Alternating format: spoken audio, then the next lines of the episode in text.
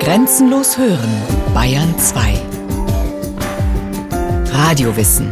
Montag bis Freitag die ganze Welt des Wissens. Kurz nach 9 Uhr und 15 Uhr.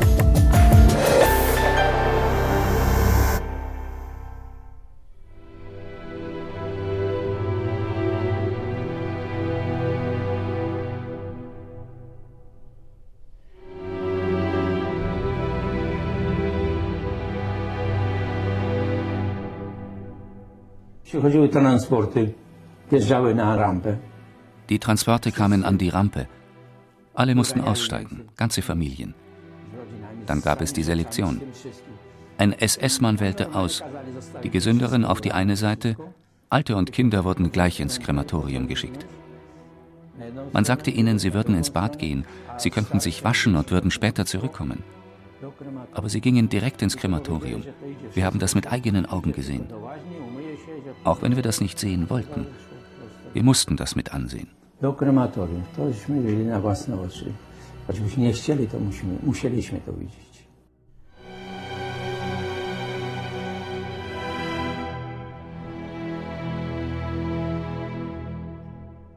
Od razu przy zejściu z wagonów ja, Gleich nach dem Aussteigen aus dem Waggon wurden ich, meine Schwester und unsere Tante, die mit uns war, durchgelassen. Zur Arbeit und damit sozusagen zu den Lebenden. Die Mutter musste gleich in die andere Richtung gehen. Als wir uns umgesehen haben, war die Mutter schon weit weg. Sie machten das so schnell, sie haben uns so gehetzt, dass der Mensch gar nicht begriff, was mit ihm passiert. gonili, że człowiek się nie zdążył opamiętać nawet, co się z nim dzieje.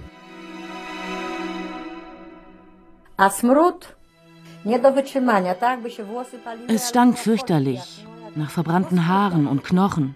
Es war schrecklich. Sie mordeten auf eine unglaubliche Art.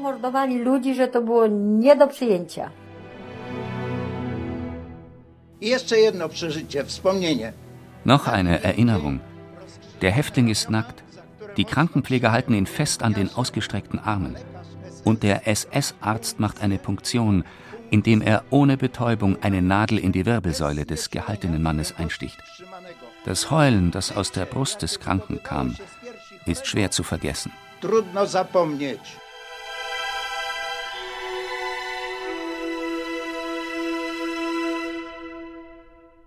Erinnerungen von Überlebenden. Es gibt viele Begriffe für Auschwitz. Todeslager, Mordfabrik, Hölle auf Erden. Und dennoch bleibt es schwer, sich vorzustellen, was hier genau passiert ist. Allein im Außenlager Auschwitz-Birkenau ließen die Nationalsozialisten bis zu 10.000 Männer, Frauen und Kinder täglich, vor allem in Gaskammern, töten. Eine unvorstellbare Zahl, sagt Paweł Sawicki, Sprecher der Gedenkstätte von Auschwitz. Es gibt einerseits diese Masse, diese enorme Zahl, und andererseits zeugen zum Beispiel Koffer, die hier zu sehen sind, dass es einzelne Menschen waren, Familien. Da ist ein Koffer mit der Aufschrift Kind, ein anderer aus einer jüdischen Apotheke. Alles Zeugnisse einzelner Schicksale der Opfer von Auschwitz. Kolejne przerwane losy ofiar Auschwitz. Geplant war Auschwitz ursprünglich als Gefangenenlager für Häftlinge aus Polen. Eine ehemalige Kaserne der polnischen Armee in der Nähe der Stadt Oświęcim schien den Nazis dafür besonders geeignet zu sein. Als Vorbild diente unter anderem das KZ in Dachau. Dort hatte auch der Lagerkommandant von Auschwitz, SS-Obersturmbahnführer Rudolf Höss, seine Karriere als Massenmörder begonnen. Ähnlich wie in Dachau ließ er auch über das Tor des Stammlagers Auschwitz die Inschrift anbringen Arbeit macht frei. Ein besonders zynischer Spruch. Es gab niemanden in Auschwitz, der aus dem Lager rausgekommen wäre, weil er gut gearbeitet hatte. Das war eine Lüge. Das war keine Ironie, sondern ein brutaler Sarkasmus. Viele Häftlinge berichteten später, wie sie nach dem harten Arbeitstag ins Lager zurückkehrten und auf ihren Rücken Verstorbene trugen, dass sie beim Anblick der Inschrift sich dieser Lüge besonders deutlich bewusst wurden. Diese Welt hier strebte nach vollständiger Entmenschlichung. Hier gab es keine Hoffnung auf Freiheit. Im Oktober 1941 wurde auf Befehl Himmlers mit dem Bau eines weiteren Lagers begonnen, Auschwitz-Birkenau. Anfangs für 100.000 sowjetische Kriegsgefangene vorgesehen, wurde das Lager nach und nach zu einer rund um die Uhr funktionierenden Todesfabrik. Hierher wurden auch weibliche Häftlinge aus dem Stammlager verlegt. Wanda Moroschani war eine von ihnen. Auschwitz I, das Stammlager, war im Vergleich zu Birkenau geradezu wunderbar. Da hatten wir wenigstens Wasser. Es gab Fenster, normale Gebäude. Birkenau war dagegen ein Albtraum. Dort war es nur noch grauenvoll. Auf einem Gelände von rund fünf Quadratkilometern entstand die größte Massenvernichtungsanlage im gesamten Nazireich, ausgestattet mit vier Gaskammern und den dazugehörigen Krematorien. Nichts, sagt der Sprecher der Gedenkstätte Paweł Sawicki, nichts wurde hier dem Zufall überlassen. Anhand der gefundenen Baupläne kann man verfolgen, wie die Todesfabrik Schritt für Schritt entworfen wurde.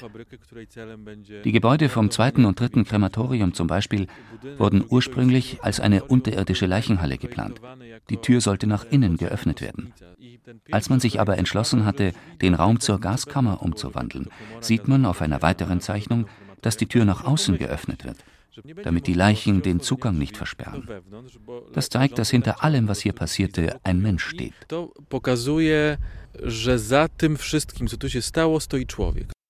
Nicht jedem war sofort bewusst, was ihn im Lager erwartete.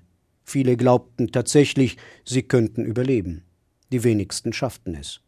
Antonia Błońska war 14 Jahre alt, als sie im Januar 1943 ins Lager Auschwitz-Birkenau verschleppt wurde.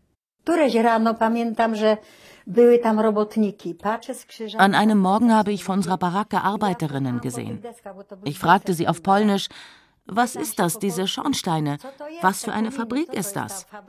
Uns wurde gesagt, dass das eine Fabrik sei und dass wir in dieser Fabrik arbeiten würden. Und ich fragte eine der Jüdinnen, die Schnee räumte. Sie hatte Angst. Und dann sagte sie, Kind, dort werden Menschen verbrannt.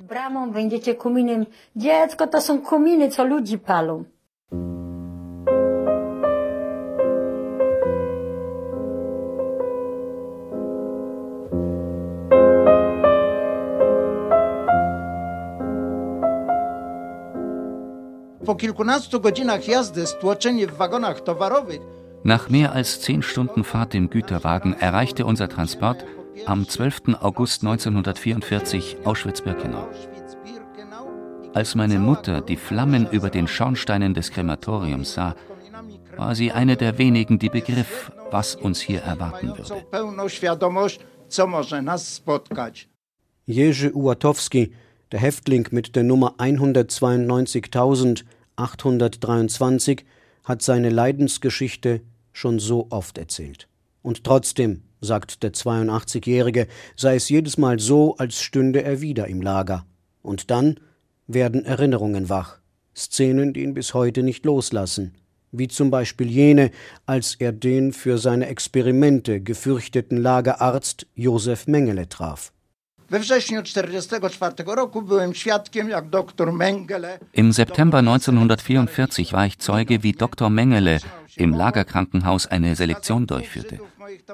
Er ging an mir vorbei, hielt an und zeigte auf zwei Juden, die mit mir die Pritsche teilten. Es war ihr Todesurteil. Einer der Männer sagte zu mir, Lepol, ich heiße Peinski. Wenn du es schaffst, von hier wegzukommen, dann erzähle, was mit mir passiert ist. Spätestens in zwei Stunden werde ich von hier durch den Schornstein zum Himmel fliegen. Als am 27. Januar 1945 Auschwitz und die dazugehörigen Nebenlager von sowjetischen Truppen befreit wurden, gelang es nur knapp 8000 Menschen zu retten. Wie viele Häftlinge genau getötet wurden, lässt sich nur schätzen. Es dürften weit über eine Million sein. Die meisten von ihnen waren Juden aus den unterschiedlichsten Teilen Europas. Zu den Opfern zählten aber auch Polen, Sinti, Roma, sowjetische Kriegsgefangene sowie zahlreiche andere vom NS-Regime Verfolgte. Den Massenmord in Auschwitz planten bestens ausgebildete Menschen, Architekten wie Fritz Ertl und Bauingenieure wie Karl Bischof. Hier töteten Akademiker wie der Arzt Josef Mengele und sein Kollege Friedrich Endres.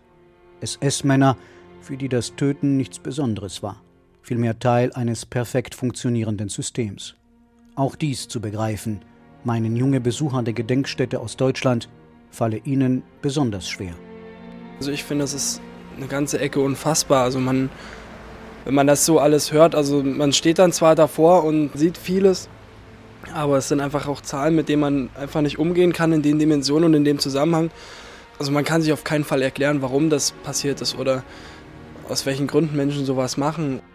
Ich denke, dass eine Verantwortung darin besteht, diesem Teil der deutschen Geschichte zu gedenken und das auch ohne Schuld zu tun, aber trotzdem besteht die Verantwortung.